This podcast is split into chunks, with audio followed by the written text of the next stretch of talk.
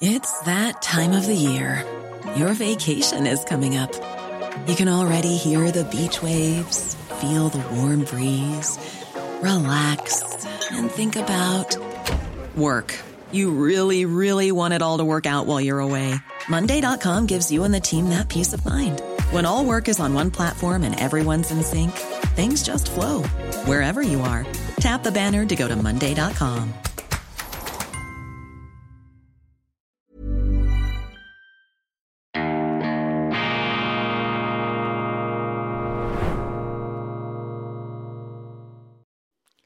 Grüezi miteinander. Ganz herzlich willkommen und einen wunderschönen guten Morgen, meine sehr verehrten Damen und Herren, liebe Freunde, vor allem in Deutschland und in Österreich. Ich darf Sie begrüßen aus den Schweizer Bergen hier vor holzgetäfertem Hintergrund zur internationalen Ausgabe von Weltwoche Daily, die andere Sicht am Dienstag, dem 20. Februar 2024. Angesichts der allgemeinen Trübseligkeit der Nachrichten habe ich mich entschieden, spontan eine Kerze anzuzünden, sozusagen ein nicht verglimmendes Licht der Hoffnung. Möchte ausnahmsweise etwas äh, Eigenwerbung machen für meine schweizerische Sendung. Schauen Sie sich die unbedingt an, wenn Sie heute Zeit haben oder morgen. Ich glaube, es ist da ein ziemlich umfassender Einstiegskommentar gelungen zu den Ereignissen, die mich und vielleicht auch Sie derzeit besonders bewegen. Es ist ein auch sehr persönlich gehaltener Monolog, gewissermaßen ein Bekenntnis, allerdings jetzt nicht äh, reiner Seelenstriptease, sondern äh, im Gegenteil, ich versuche da einfach die verschiedenen Phänomene, mit denen wir es jetzt in den Medien zu tun haben, einzuordnen, so wie ich das ganz persönlich beurteile. Ich spreche über den Fall Nawalny, natürlich über den Fall Assange, Gonzalo Lira, die unterschiedlichen Maßstäbe, dann aber auch ganz allgemein über narrative Erzählungen und eine immer schriller werdende, selbst in der Schweiz immer schriller werdende Kriegspropaganda in unseren Medien, in unserer Politik, so als ob man uns quasi in einen mentalen Mobilisierungszustand hinein befördern möchte, sozusagen eine Art geistige Mobilmachung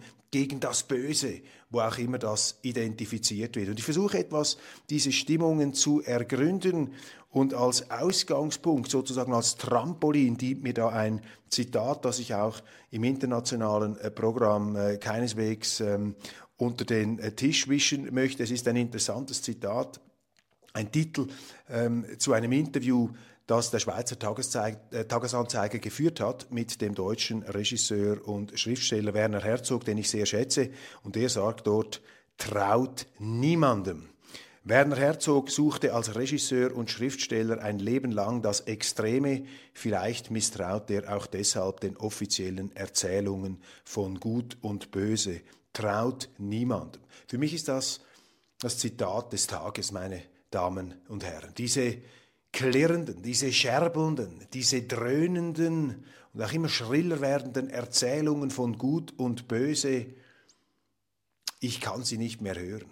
Und es regt sich in mir ein fundamentales Misstrauen. Und als Journalist bin ich beelendet, nachgerade entsetzt darüber, dass sich die Medien, dass ich meine Kollegen, so wie ich das wahrnehme, und das heißt nicht, dass ich für mich sozusagen in Anspruch nehme, alles richtig zu durchblicken, selbstverständlich irre auch ich mich, aber mich befremdet, mich bestürzt geradezu dieser äh, frenetische Drang jetzt die Welt einzusortieren in diese an Eindeutigkeit und Unzweideutigkeit nicht mehr bezweifelbaren Schablonen, schwarz und weiß, gut und böse Dabei weiß doch jedes Kind, ja gut, ein Kind vielleicht nicht, ein Kind denkt in diesen manchmal etwas einfachen Kategorien, aber jeder halbwegs Erwachsene sieht doch, dass die Wirklichkeit graumeliert ist. Also Sie sehen, ich bin bereits wieder absorbiert von meinem Thema. Schauen Sie sich den, ähm, das schweizerische Programm an. Ich bin gespannt auf Ihre Reaktionen, vor allem auch für ein internationales Publikum von Interesse, weil ich da jetzt nicht einfach nur über die schweizerischen Belange spreche, wobei die schweizerischen Belange natürlich auch interessant sind. Wir stehen ja nicht so im Fokus, aber vielleicht etwas mehr als in der Vergangenheit aufgrund unserer Neutralität, die leider eben auch nicht mehr jener verlässliche Industriestandard ist, jene sichere sichere Bank, auf die man sich äh, wirklich einlassen und auf die man vertrauen kann. Ein Bild, das für mich charakteristisch scheint für eine wichtige Tendenz in der äh, deutschen Politik ist dieses Bild hier. Ich weiß nicht, ob man es gut erkennen kann. Das ist die FDP-Politikerin Strack-Zimmermann, die da an der Münchner Sicherheitskonferenz mit einem Leibchen auftritt bzw. aufgetreten ist. Auf diesem Leibchen, das aussieht, ein Pullover oder Sweatshirt, das aussieht äh, wie das äh, Fan-Trikot eines Eishockey oder eines ähm, American Football Clubs, steht drauf, Taurus für die Ukraine zusammen bis zum Sieg. Taurus für die Ukraine zusammen bis zum Sieg. Dieses Bild, meine Damen und Herren, löst in mir als Schweizer ein fundiertes Unbehagen aus. Ich muss Ihnen sagen, ich möchte das nicht überschätzen. zum Glück ist äh, Frau Strack-Zimmermann jetzt nicht die tonangebende Instanz der deutschen Politik, aber sie bringt hier durch eine Stimmung, eben eine Neigung zu, zum Ausdruck, die ähm, gefährlich ist. Sie zeigt, dass deutsche Politiker 80 Jahre nach dem Weltkrieg nun offensichtlich dermaßen überzeugt sind von der Lauterkeit ihrer eigenen Motive, von der Tatsache, dass sie und nur sie und die mit ihnen Verbündeten und Gleichgesinnten das Gute verkörpern, dass sie bereit sind, jetzt ganz konkret, zerstörerische Marschflugkörper in die Ukraine zu liefern, gegen Russland, wo einst die Wehrmacht einmarschiert ist und Millionen Hekatomben von Toten verursacht hat, in einem Vernichtungskrieg, wie es ihn vielleicht vorher auf jeden Fall seither nie mehr gegeben hat.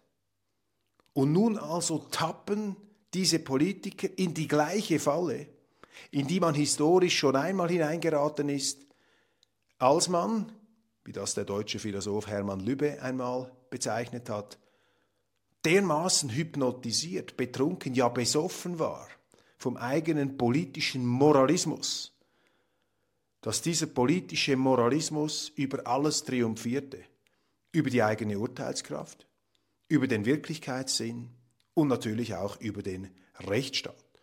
Und dieses Bild hier, so harmlos es am Ende auch immer sein mag, eben weil Frau Strack-Zimmermann eben nicht über die Macht und den Einfluss verfügt, um diese Vorstellung jetzt einfach so durchzubringen. Also so, so gesehen ist dieses Bild natürlich auch von einer Ausdruck einer profunden Oberflächlichkeit, denn eine Frau Strack-Zimmermann würde vermutlich niemals befehlen wollen, dass nun die Bundeswehr in der Ukraine einmarschieren sollte und an der Seite von Zelenskis Truppen gegen Russland kämpfen müsse. Sie wäre vermutlich auch nicht bereit, wenn sie Kinder hat, ich weiß das nicht, diese Kinder in diesen Krieg zu schicken. Ich meine, das ist dann die zynische Grundlage dieser moralisierenden Selbstprofilierung, dass man ja gar nicht bereit ist, der Drastik der eigenen Rhetorik nachzuleben, dass man zwar davon redet, dass in der Ukraine angeblich unsere Freiheit, unsere Rechtsordnung, unsere Zivilisation verteidigt wird, aber dass man ja nicht bereit wäre, selber, selber für diese Freiheit zu sterben, sondern Gipfel des Zynismus, man lässt die Ukrainer sterben, man ähm, geht quasi stillschweigend davon aus, dass eben ukrainische Soldaten, junge Männer, Familienväter da ihr Leben lassen müssen in dieser Auseinandersetzung, die eben nicht, wie bei uns immer wieder erzählt wird, so einzig und allein zurückzuführen ist auf die abgrundtiefe Bösartigkeit jenes finsteren Diktators im Kreml, sondern eine Auseinandersetzung, ein Konflikt, ein Krieg, an dem leider auch der Westen, an dem leider auch wir, an dem leider vor allem die Amerikaner auch ihren Anteil haben. Und die militante Gehässigkeit und Intoleranz, mit der man nicht hören will, dass es eben nicht eine Zeitenwende ist, die diesen Krieg hervorgebracht hat, sondern dass dieser Krieg, wie jeder Krieg, eben ähm, äh, in der Geschichte seine Vorgeschichte hat. Der Krieg ist die Fortsetzung der Politik mit anderen Mitteln, hat der berühmte Militärtheoretiker aus Preußen Clausewitz einmal gesagt. Und man muss eben auch bereit sein, diese politischen Ursachen eines Krieges zu analysieren. Und weil man das nicht hören will, weil man das in gewissen Kreisen überhaupt nicht zur Kenntnis nehmen will und jeder Einspruch, jede Differenzierung bereits als eine Art landesverräterische Stellungnahme für einen angeblichen oder tatsächlichen Aggressor empfunden wird. Also wenn Sie nur schon es wagen, hier diese hochwohllöbliche Weisheit, die angebliche, der Regierenden oder der äh, offiziellen, äh, tonangebenden politischen Kreise in Frage zu stellen, dann setzen sie sich ja Verdächtigungen aus, die im Grunde in einer Demokratie überhaupt nicht stattfinden dürfen. Eine Demokratie, man muss daran erinnern, ist die Staatsform der Alternativen, der Diskussion, des friedlichen Streits, der nicht gewaltsamen Auseinandersetzung, des ewigen Ringens um bessere Lösungen. Aber in Deutschland findet derzeit statt, und das betreiben natürlich die Medien mit, hier sozusagen eine Art Wagenburg-Mentalität, ein, eine Pensée unique, ein gleichförmiges Denken, das sich jede Diskussion verbietet. Und wo eben auch diese Exponenten immer gebieterischer, tyrannischer auftreten, ohne es zu merken. Ich glaube, sie merken es wirklich nicht, weil sie sind dermaßen hypnotisiert von sich selbst, dass sie eben ihren Standpunkt wirklich anfangen für alternativlos zu halten. Und das sind doch die ganz großen Gefahren. Und Frau Strack-Zimmermann verkörpert diese Tendenz hier mit diesem Bild, was ja auch eine Geschmacklosigkeit ist, so als ob man an einem Fußballmatch teilnimmt. Ist ja auch Ausdruck einer profunden Unseriosität, einer Unernsthaftigkeit, dass man lächelnd mit Marschflugkörpern sich abbildet. Das sind Kriegsspiele, die da betrieben werden, die allerdings auf den Schlachtfeldern in der Ukraine einen bitteren Ernst haben. Und zwar auf Schlachtfeldern, im Blick auf die immer mehr Leute zum Schluss kommen, dass es vielleicht vernünftiger wäre, anstatt Raketen zu liefern, Diplomaten hinzuschicken, um eine Verhandlungslösung zu erzielen. Also das ist sozusagen der Ungeist der deutschen Politik, wie er sich hier, sich im Bunde wähnend mit den allerbesten Motiven, präsentiert im Stile eines Fußball-WM-Bildchens äh, der sozusagen beiläufigen Heiterkeit fürchterlich. Ich war aber bei diesem Zitat, um noch einmal die geopolitische Konfliktlage in Erinnerung zu rufen, die diesem Ukraine-Krieg zugrunde liegt. Und anstatt da immer nur den Splitter im Auge des sogenannten Feindes diagnostizieren zu wollen, etwas den Balken vor dem eigenen Auge ins Blickfeld zu rücken. George Kennan, der eminente amerikanische Diplomat, der im Kalten Krieg sozusagen Urheber der Containment-Politik war, er hat gesagt, 1997 bereits, 1997, eine NATO-Ausdehnung wäre der fatalste Irrtum der amerikanischen Politik in der ganzen Nach-Kaltkriegsära. So eine Entscheidung, von der darf erwartet werden, dass sie in der öffentlichen Meinung Russlands nationalistische, antiwestliche und militaristische Tendenzen entflammt. Diese NATO-Erweiterung nach Osten wird einen negativen Effekt haben auf die Entwicklung der russischen Demokratie. Sie wird eine Atmosphäre des Kalten Kriegs und der Ost-West-Beziehungen heraufbeschwören und sie wird die russische Außenpolitik in Richtungen treiben, die nicht im Interesse der Vereinigten Staaten von Amerika sind. Das sind die Warnungen eines amerikanischen Diplomaten, nicht eines Putin-Verstehers oder wie das heute in flagranter Überheblichkeit weggewischt wird von Leuten, die sich vermutlich nicht einmal die Mühe gemacht haben, sich etwas in die Geschichte zu vertiefen, die dermaßen von sich selber eingenommen sind, die sich dermaßen selber zum Maß der Dinge erklären. A lot can happen in three years, like a chatbot may be your new best friend. But what won't change? Needing health insurance. United Healthcare Tri Term Medical Plans, underwritten by Golden Rule Insurance Company, offer flexible, budget friendly coverage that lasts nearly three years in some states. Learn more at uh1.com. Millions of people have lost weight with personalized plans from Noom, like Evan, who can't stand salads and still lost 50 pounds. Salads, generally, for most people, are the easy button, right? For me, that wasn't an option. I never really was a salad guy. That's just not who I am. But Noom worked for me. Get your personalized plan today at Noom.com. Real Noom user compensated to provide their story. In four weeks, the typical Noom user can expect to lose one to two pounds per week. Individual results may vary.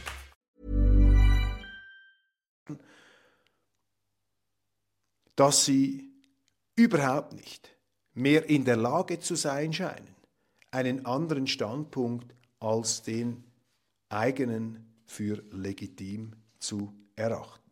Das ist das Gegenteil von Demokratie, meine Damen und Herren. Wer so ein Leibchen anzieht, ist für mich jemand, der sich eigentlich von der Demokratie verabschiedet hat und vor allem auch von einem, von dem ist ja viel die Rede in Deutschland, von einem wichtigen Nachkriegskonsens in Deutschland, nämlich, dass niemals mehr Krieg von deutschem Boden ausgehen sollte.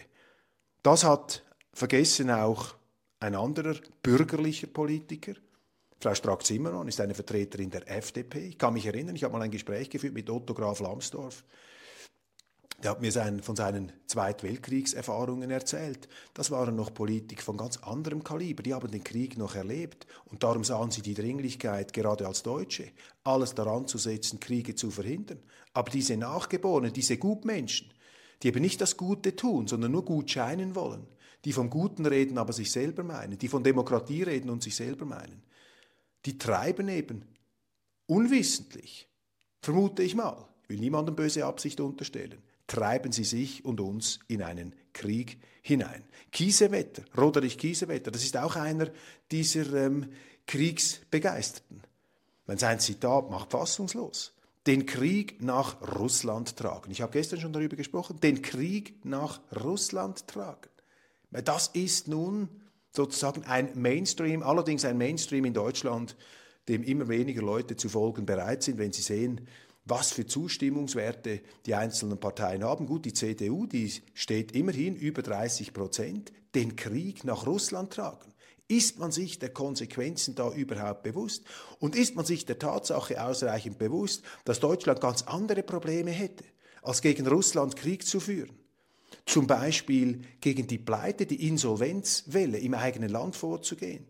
Die Energiekrise, die sozusagen die Mutter aller Krisen ist der deutschen Wirtschaft. Explodierende Energiepreise. Man müsste sich ja eigentlich darum kümmern.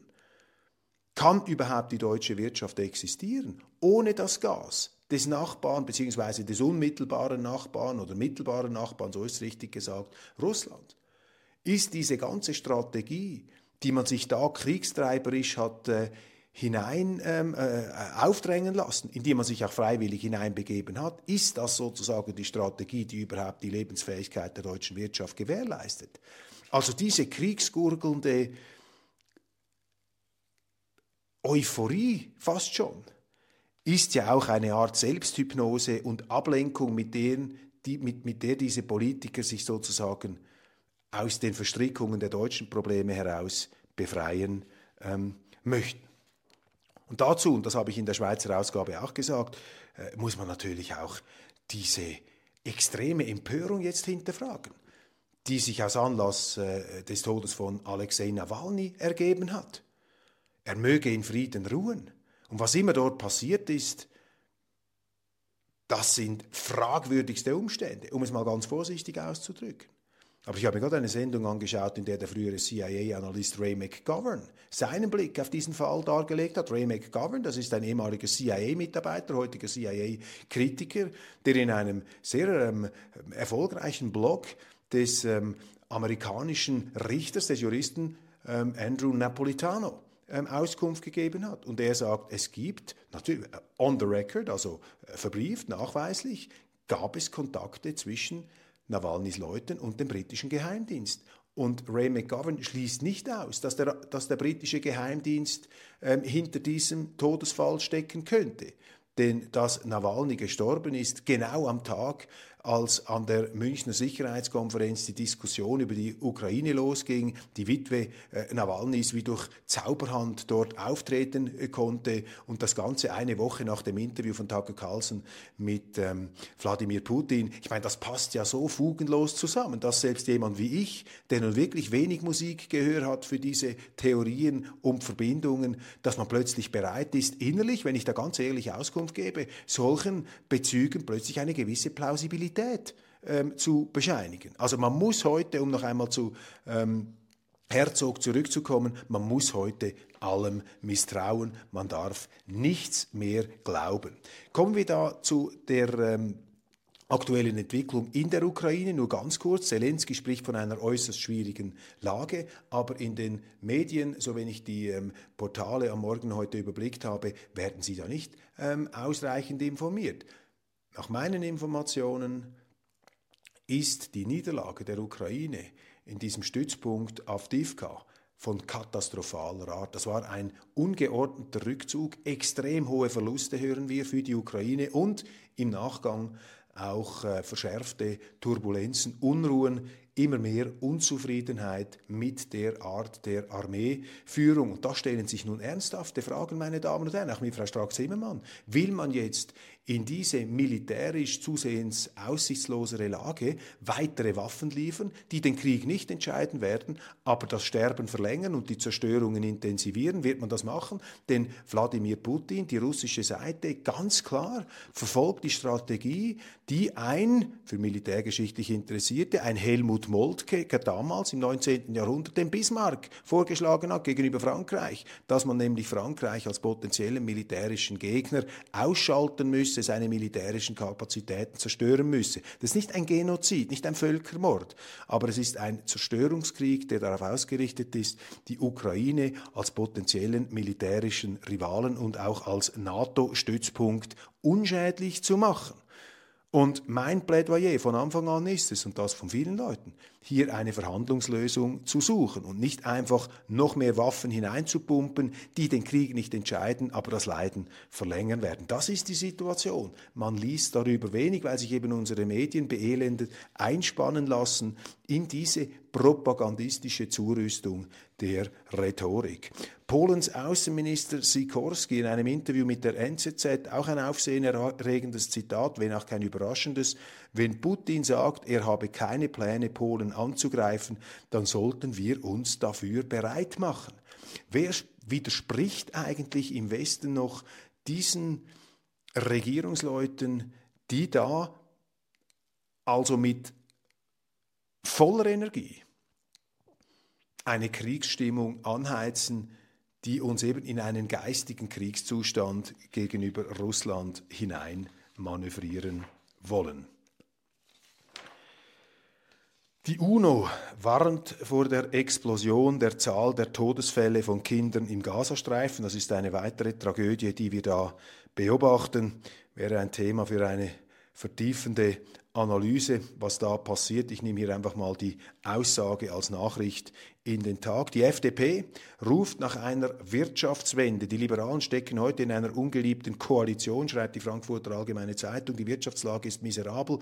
Im Jahr 1982 war das nicht anders. Der damalige Rat des FDP-Politikers Otto Graf Lambsdorff ist erstaunlich aktuell. Ich finde es gut, dass man sich in den deutschen Medien allmählich wieder etwas mit den Grundsätzen äh, von Politikern auseinandersetzt, die eben an der Erfolgsgeschichte der Bundesrepublik noch beteiligt waren. Die Houthi-Angriffe, die Houthi-Angriffe im Roten Meer bleiben ein Problem für den Welthandel. Nun gibt es auch Hinweise auf den Einsatz von Unterwasserdrohnen. Es ist interessant. Offensichtlich ist die amerikanische Durchschlagskraft im Nahen Osten gegenüber dem Iran nicht mehr ganz so groß, denn die Vergeltungsschläge gegen die Houthis haben die Houthis nicht davon abgehalten, ihrerseits nun anzugreifen und eben den Welthandel an dieser neuralgischen Stelle zu destabilisieren. Die Amerikaner versuchen ja mit äh, gezielten Nadelstichen sozusagen aus ihrer Sicht Ordnung zu schaffen, ihre geopolitischen Interessen im Nahen Osten zu behaupten. Das scheint immer weniger zu funktionieren. Dann ist die Werteunion jetzt als Partei gegründet worden in der Nähe von Bonn. Sinnbildlich Hans-Georg Maaßen, der Vorsitzende hat das ausgewählt als äh, Hommage gewissermaßen, als Anspielung auf die alte Bundesrepublik. Da gibt es nun auch Protest. Ein Mitglied der Werteunion will sich dagegen ähm, wehren gegen diese Parteigründung, weil sie offensichtlich einschließe äh, für alle CDU-Mitglieder, dass man sich da entscheiden müsse, bei welcher Partei man dabei sein wolle. Von vielen Zuschauern unserer Sendung wird diese Werteunion als große Bereicherung empfunden. Das ist sie auch. Äh, wir werden sehen, wie gut ihre Chancen sind. Der Politologe Werner Patzelt wird in der neuen Weltwoche Deutschland sich mit diesem Phänomen auseinandersetzen. Die britische Reformpartei macht den Konservativen Konkurrenz. Das ist auch interessant. Die Tory Party in Großbritannien scheint da einem Grounding zuzusteuern. Das ist für mich nicht ausgeschlossen, dass die Konservativen da in ganz extrem gerupfter Form aus den jüngsten ähm, Verwerfungen da hervorgehen werden. Großbritannien ohnehin für mich in einer sehr, sehr schwierigen Verfassung. Die Hoffnungen des Brexit haben sich nicht erfüllt und ähm, ich nehme Großbritannien heute als auch als eine jene Stimmen wahr, die nicht für Mäßigung und Deeskalation plädieren, sondern auf den Kriegsschauplätzen, jetzt vor allem gegen Russland und auch gegen China, immer mehr ähm, anheizen und deshalb einen unheilvollen Einfluss äh, ausüben auf äh, die Stimmung. Mal sehen, auch hier immer wieder die Gefahr, dass man natürlich ablenken möchte von internen Problemen, mit denen man nicht fertig wird dann wackelt der äh, Hund, äh, sozusagen, Entschuldigung, dann wackelt der Schwanz mit dem Hund. Auch interessant in diesem Zusammenhang, der litauische Außenminister hat in einem, äh, in einem Statement äh, gesagt, dass äh, die Russen nun angeblich unmittelbar davor stehen, das Baltikum anzugreifen. Das sind Aussagen, die aus Sicht jetzt vielleicht baltischer Staaten, wo man sich äh, ja, fürchtet vor Russland. Ich will das hier gar nicht in Abrede stellen oder hinterfragen oder äh, anzweifeln, aber man muss sich schon die Frage stellen, ob das die Position ist, die man sich da zu eigen machen kann. Also wir plädieren hier für eine Deeskalation, das äh, Hoffnungslicht, das äh, glimmt und ich darf mich verabschieden für heute. Vielen herzlichen Dank für die Aufmerksamkeit. Das war's von Weltwoche Daily International. Bis morgen spätestens. Ich wünsche Ihnen einen schönen Tag. Julian Assange, das haben wir noch vergessen, ähm, seine Anhörung beginnt heute. Assange, auch ein Mann, bei dem die Empörung mindestens so groß sein müsste, dass er inhaftiert ist als Journalist wie bei Nawalny. Aber Sie sehen anhand dieser unterschiedlichen Maßstäbe, dass es eben nicht der Fall ist. Ganz herzlichen Dank für die Aufmerksamkeit. Bis bald.